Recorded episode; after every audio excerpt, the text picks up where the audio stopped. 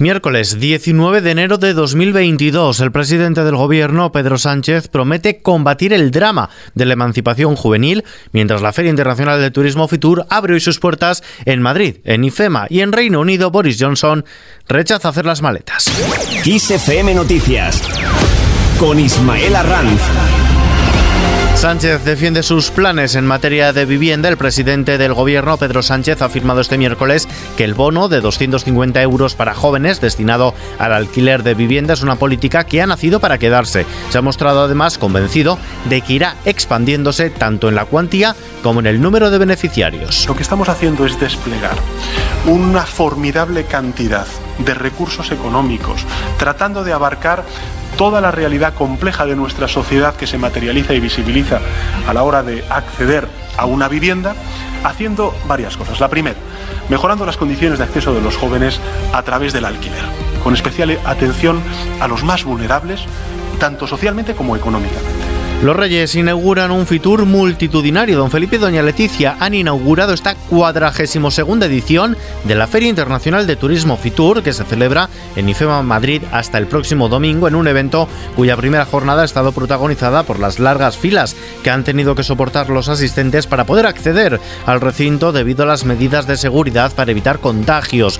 Junto a los Reyes estaba la ministra de Industria y Turismo. Escuchamos a Reyes Maroto. Fitur 22 sin duda supone la consolidación de nuestro sector turístico como líder, pero también queremos hacer una apuesta por modernizar nuestro modelo turístico y, como digo, estar hoy aquí es una manera también de mostrar al mundo que se puede viajar, que se puede hacer con seguridad y de que desde España, con los índices de vacunación que tenemos tan elevados, podemos efectivamente trasladar que eh, la economía se mueve cuando también el turismo se mueve.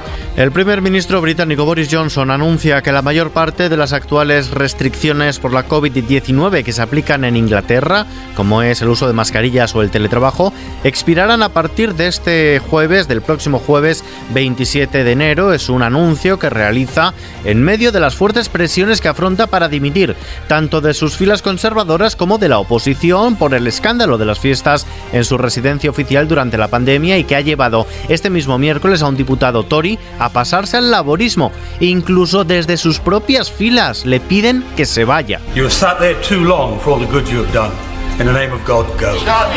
Por el nombre de Dios, vete, le dice, citando a Oliver Cromwell, el diputado conservador David Davis, exministro del Brexit y firme aliado de Johnson.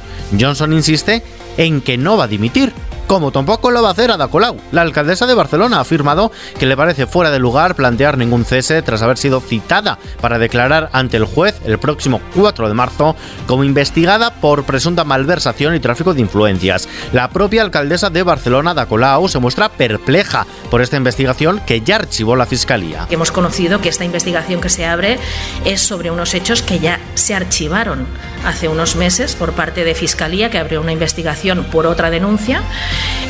y, es, hubo, hubo, una investigación que consideró que no había ningún indicio de irregularidad y por tanto Fiscalía archivó sin eh, tirar adelante la denuncia. Entonces una vez que Fiscalía había archivado porque no veía indicios de, de irregularidad que se vuelva a abrir otra causa, pues realmente sorprende.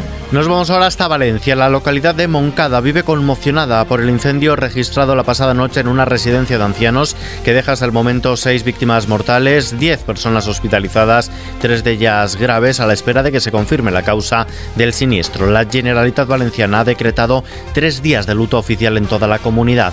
En Andalucía, la posibilidad de un adelanto electoral antes del verano toma fuerza después de la advertencia que ha lanzado hoy el presidente de la Junta, Juanma Moreno, acotando incluso los tiempos. Dice que si en febrero hay un bloqueo sistemático de PSOE y Vox, disolverá y convocará automáticamente elecciones. Juanma Moreno, presidente de la Junta de Andalucía. Yo no le voy a hacer perder ni un solo minuto los andaluces. Quiero agotar la legislatura, quiero extender la legislatura todo lo que pueda porque creo que es bueno para Andalucía y los andaluces. Ahora, no puedo, no debo extender lo que pudiera ser una agonía. No puedo hacerle perder el tiempo a los andaluces cuando no podamos ya tramitar leyes, tramitar decretos, funcionar, hacer reformas.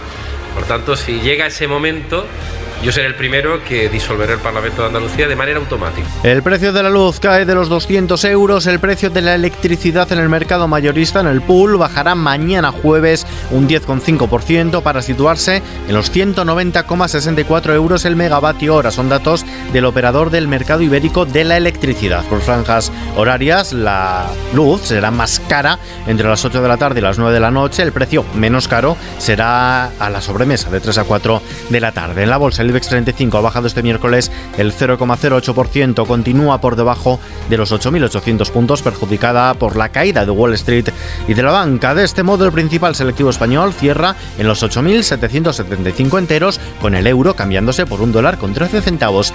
Y terminamos con esta curiosa noticia.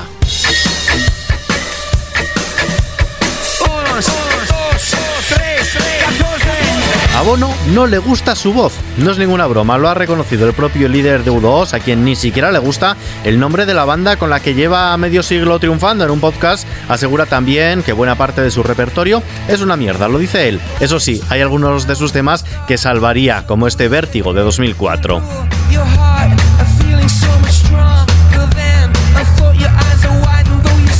La información continúa actualizada cada hora en los boletines de XFM. Hasta mañana.